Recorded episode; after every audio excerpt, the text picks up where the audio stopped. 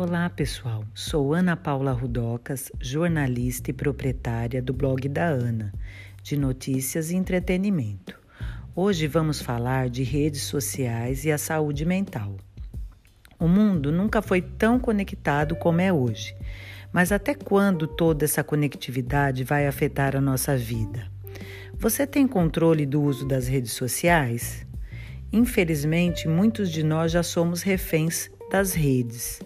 São inúmeros os casos de pessoas que decidem abandonar suas redes sociais após terem sua saúde mental prejudicada por comentários de má fé que lhes são enviados.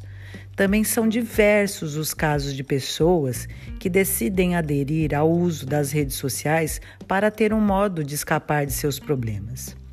Um artigo que foi publicado na revista The Atlantic por uma professora de psicologia da Universidade de San Diego, nos Estados Unidos, afirma que o uso exagerado de internet e redes sociais pode ter relação direta com o aumento exponencial de ansiedade e depressão, os males do século, né? Entretanto, muitas das vezes as redes sociais também são usadas para o bem. É possível ver pessoas fazendo boas ações e compartilhando, isso acaba influenciando umas às outras a decidir fazer a mesma boa ação. O segredo ao usar as redes sociais é simples. Nunca deixe nenhum comentário negativo te atingir e sempre mantenha em mente que você é uma pessoa incrível.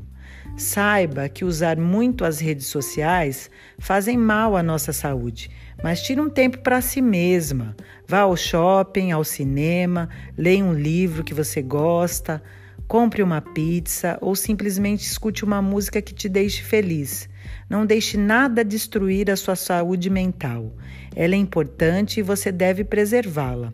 Então, vou passar para vocês uma dica de documentário muito interessante que envolve esse tema de hoje, que é o filme chamado O Dilema das Redes, da Netflix, que vai ajudar muito vocês a refletir sobre o uso das redes de uma outra forma. Bom filme, pessoal, e até a próxima!